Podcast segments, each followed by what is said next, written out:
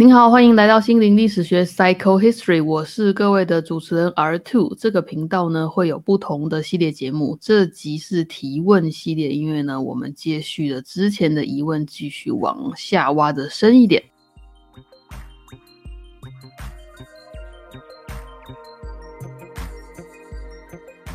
前几集呢，我提到了一个人生的魔王关卡，就是离婚。那以现在台湾的风气来说，好像大家比较能接受这是常态了。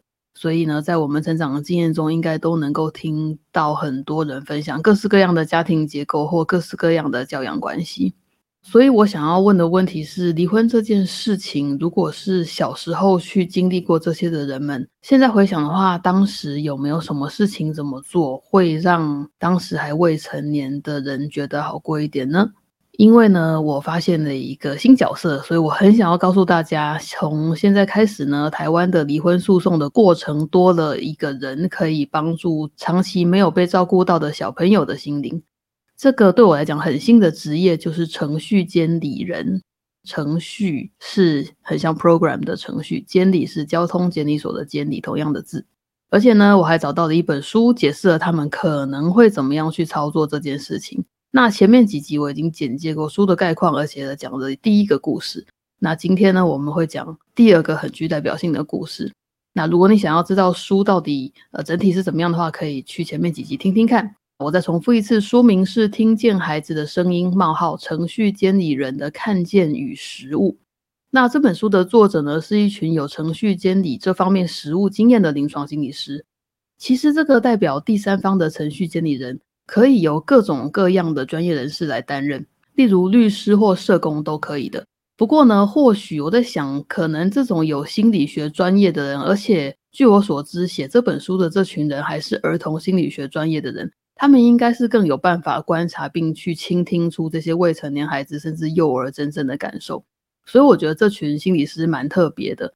因为大家知道，就是说在离婚那么痛苦的过程中，常常会有人要插手，给出一些万事通用但最后没用的意见。比如说，一定会有人建议这个离婚后的父母说：“哦，你们要当合作父母，要好好相处哦，离婚后也要时时关心孩子哦。”对，这我也知道，但怎么做呢？好，就是。就是很难做嘛，你给我个方法，或者是给我一些台词吧。那我发现呢，其实心理师会知道怎么做，而且他们知道该说怎么话或怎么样说话，那个出发点在哪里，你用什么字词会比较好。所以呢，如果有这样的专业人士在离婚的这个过程之中，这样去了解大家的心理状态，了解各个不同的立场，在这个风暴之中会经历过什么，然后呢，他可能就可以给在离婚过程中的某个人属于那个人的个人的建议。那不觉得这样子的话，对个别的家庭，还有最重要的是对里面个别的小朋友们都会很有帮助吗？这本书呢，很有趣的事情就是前言和十一个章节呢很工整，它的结构很好，每一章呢你都可以看到完整的家庭概况描述，还有离婚的侵权最后谈成的条件。今天我想要来聊其中一章，因为我觉得这个故事剧情的发展充满了转折，而且转折有时候不是很大，是小小的，但累积起来之后呢，他就走去了一个你。一开始无法想象的地方，然后他有很多经验，非常的台湾。而这个家呢，有两个孩子。我读的时候觉得他们仿佛是数码宝贝里面的阿和和阿五。故事是从一堂很棒的理财课开始的。大家记得实体课的优点吗？就是你去实体课会认识人。那上线上课就很难认识吧？虽然现在非常流行的是各式各样的线上课，所以呢，在某个时刻的台湾，故事的女主角纯净和男主角程轩是去上理财课的时候认识的。当然，这些都是化名，我们会继续沿用这两个名字。两个人呢都在北部工作，女生的老家在台南，男生的老家在桃园，所以结婚之后为了工作方便呢，他们就住进了男方的老家。那婚后相处起来没什么大事情啊，偶尔有一些小抱怨，不过这也没什么嘛。好，就这样过了两年。纯净怀孕之后生下一个男孩，这个男孩叫婷婷，是男方家的长孙哦。那婆婆自从知道这个是孙子之后呢，就很热情的安排各种事情。不过其实纯净是很独立的人，她不太习惯别人帮她规划事情。不过呢，她因为本人怀孕的过程蛮辛苦的，一下孕吐，一下睡不着。所以呢，她就只好依着婆婆，让婆婆呢就继续帮她坐月子。那这个婆婆呢，是台湾坊间标准配备的婆婆，就是不敲门的婆婆。所以呢，当新生儿出生之后，纯净住在那个男方的老家，就开始变得有点痛苦，因为公公婆婆时时要来房间关心新手妈妈跟宝宝，可是这个老公又不太靠谱，就是呢，这个老公在照料生活的小事情，常常会没有做好，或者是留一个莫名其妙的尾巴没有完成。于是呢，这个宝宝婷婷两岁的时候呢，程轩就听从纯净的提议，他们一家三口搬出去外面住了。不过呢，他们搬出去住之后呢，其实很多事情还是难以沟通。就这样子，到了婷婷三岁的时候，纯净怀上第二胎了，耶！婷婷要升级做哥哥喽。那可是这次的孕程呢，还是吐得很厉害，所以纯净其实顾不了大宝。不过很可怜的是，生父程轩也顾不了，因为他还要顾老婆，所以呢，他有点分身乏术。于是，这个大宝婷婷呢，就常常被爸爸陈轩带回爷爷奶奶家给他们顾。所以这段期间又会上演另外一个经典的世代教养差异的难题，就是所谓能不能吃糖的问题。我觉得我们这个世代的家长，很多人都有这种近乎洁癖的观念哦，就是说，哎呀，童儿童儿童不应该吃糖啊，它太多精制糖对他们不好，会让他们 sugar high，然后影响发展，然后会打坏血糖的平衡等等等等，非常多负面的看法。但是呢，老一辈的人大多是没有这个观念的，他们觉得很纯粹，就是小孩吃糖超可爱，又会很开心，所以呢，就蛮喜欢喂糖果给婴幼儿的。关于这点呢，我也是会压起来的人，所以我也是属于严格控管糖糖派的。不过呢，在 special occasions 的时候呢，我们当然都会放心，让小朋友可以吃一些糖。所以呢，这个纯净就遇上一样的问题。大宝送回婆家顾的时候，孩子就会吃糖，让他觉得他的教养方式呢是很不受尊重的。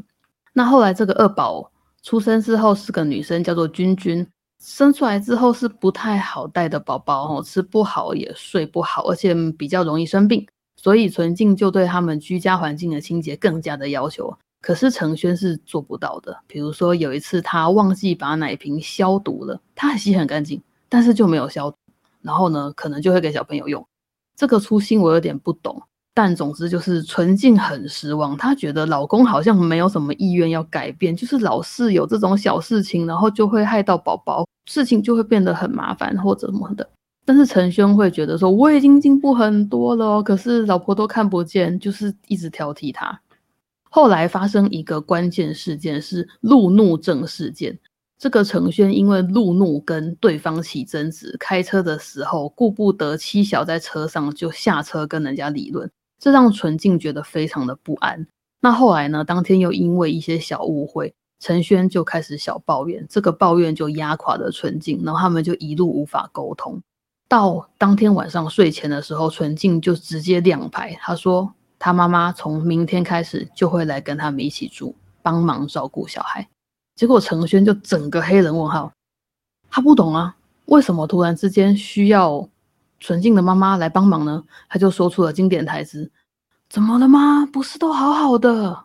但是此时此刻，女生听到这句话的时候，会完全无言，没有办法跟他对话，因为一路都不好，只有你觉得好。好，那这样子的比较负面的感受呢？自从岳母进来同住之后，又有一些变化，就是说。这个卧室的分配就莫名其妙变了。纯净呢带着两个小孩跟岳母一起睡，因为晚上孩子哭闹的时候呢，岳母是有办法顾的，生父没有办法。可是这样程轩就要自己睡外面了，所以他就觉得这样分配很莫名其妙。那有一天晚上呢，这个程轩就利用每日父子时间 happy 洗澡时间的时候，问婷婷说：“晚上要不要跟爸爸一起睡啊？”婷婷很可爱，马上说：“好啊。”于是当晚呢，当纯净要牵两个孩子进房的时候，婷婷就被爸爸拦截走了。那当下纯净因为尊重孩子，所以他就没有坚持。不过后来的每一天晚上，哈，是每一天晚上，陈轩都想尽办法把婷婷留在自己身边，让父子一起睡。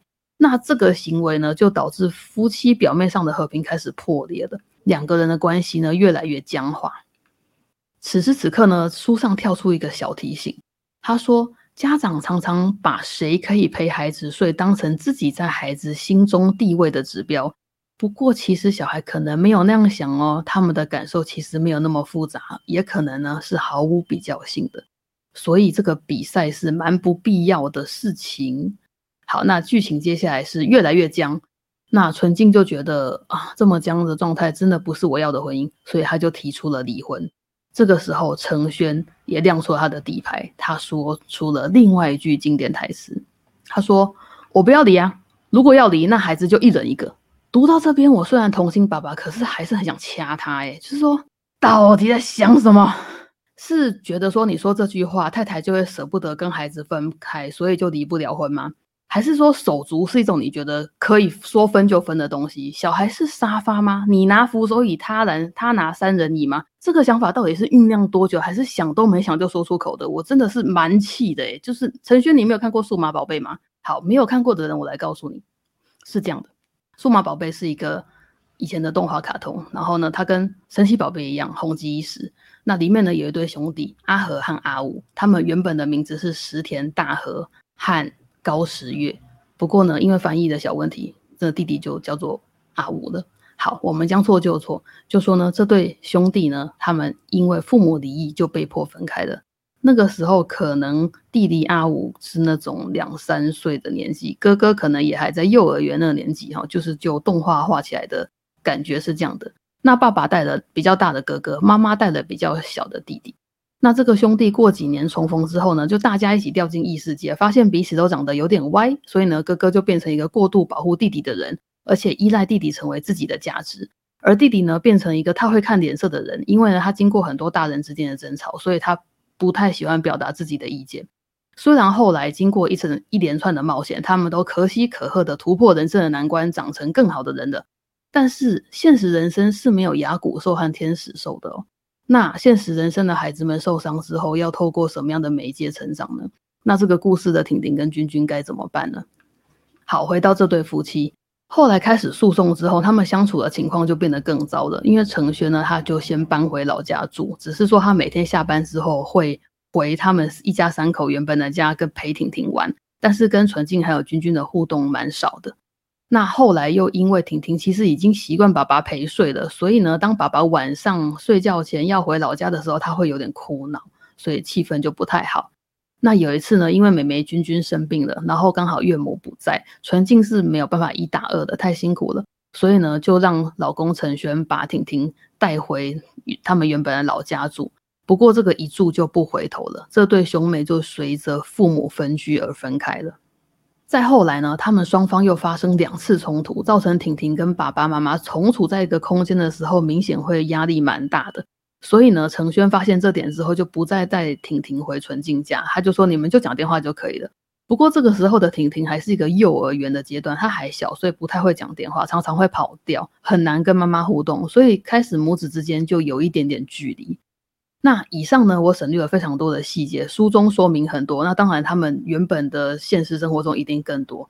然后在书中呢，大家可以去看看那些生活中的细微之处是如何去一步一步撼动伴侣关系。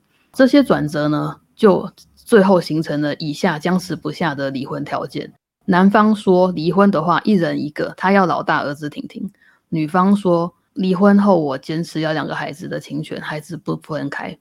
那在这个很难的状态里面呢，暂时有协调出会面的时间，把它调整成说父母维持分居，但是周末呢，两个孩子会轮流去另外一边度过周末，所以其实还是两个孩子都有机会跟某一边的家长一起相处的时间。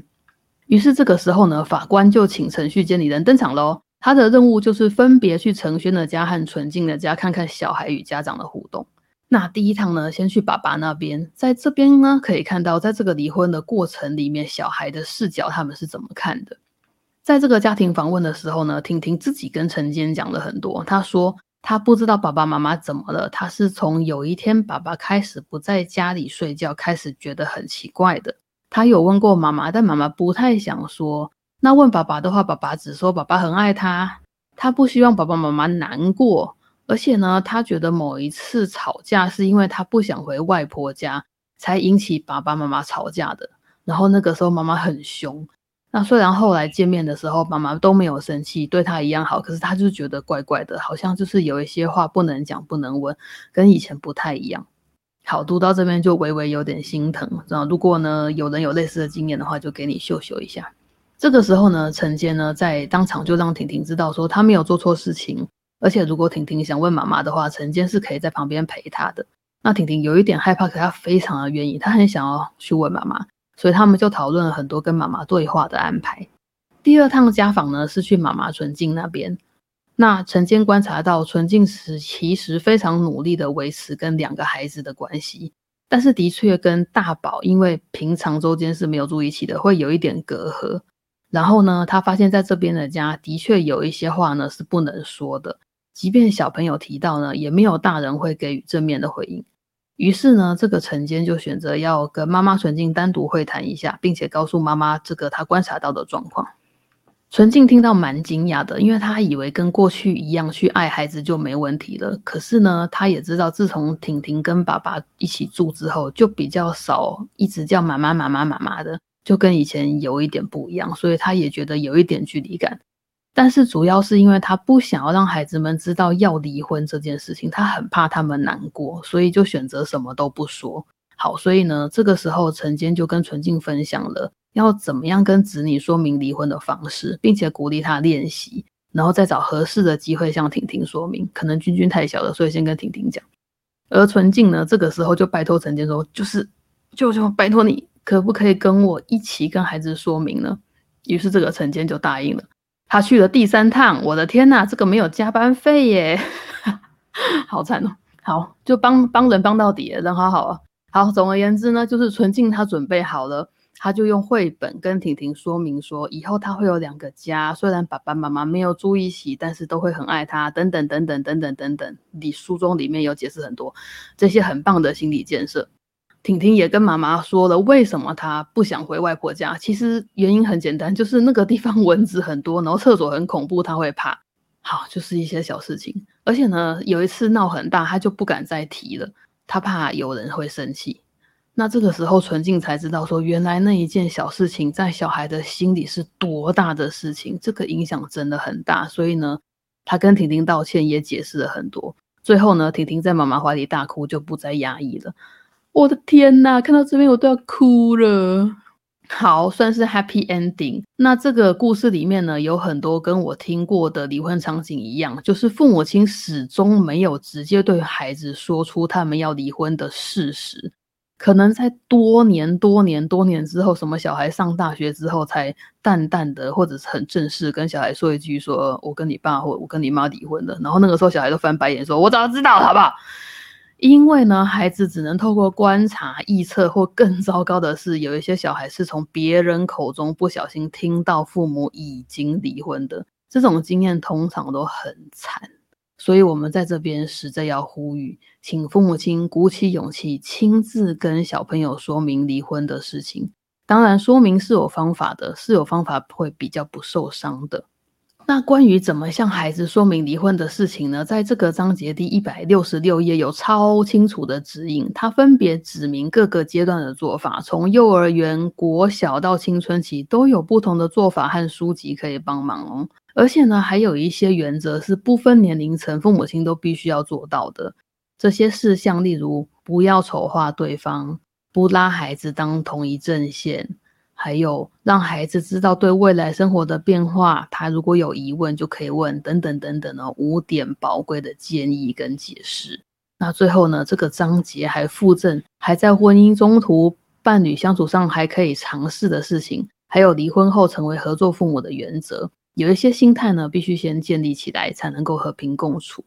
例如说，请多去看对方对孩子的好，少看到你觉得不好或不满的地方。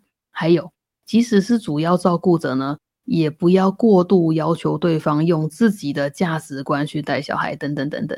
加码五点宝贵建议。所以呢，光这个章节就非常超值的，留下十大秘诀送给大家。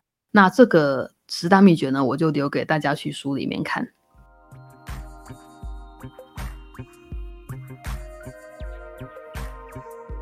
好的，以上的故事呢，啊，讲完之后就会觉得是一个转折蛮多的故事，然后我非常精华的浓缩了。所以，如果你觉得有点莫名其妙的话，请去那个书里面看，它中间真的有非常多相处的时候一时之间没有说出口，后来没没机会说的那些小事情，最后就累积成。无法消灭的不满跟抱怨这样子，然后最后这对夫妻走上离婚的道路这样。不过呢，希望他们分开之后呢，都变得更健康、更快乐，所以呢，也可以带给小朋友更好的童年。那最后呢，再讲一次书名，书名是《听见孩子的声音》冒号程序监理人的看见与实务》，作者呢是有一个儿少全新会去策划的，由谢子英采访整理。作者群是王丽颖、林心怡、张嘉文、黄春伟、谢嘉玲、苏淑珍。出版社是启示，啊，就是我得到一个天启的那个启示，定价三百八十元，而且呢，各大通路啊，无论是大车、博客来、某某、虾皮都买得到。好，所以呢，大家可以去找找看。感谢各位来心灵历史学这边玩。如果你想聊天的话，可以去 IG 的讯息盒。那请按赞、留言、加分享、订阅频道并开启小铃铛。感恩，我是阿兔心灵历史学，下回见喽，拜拜。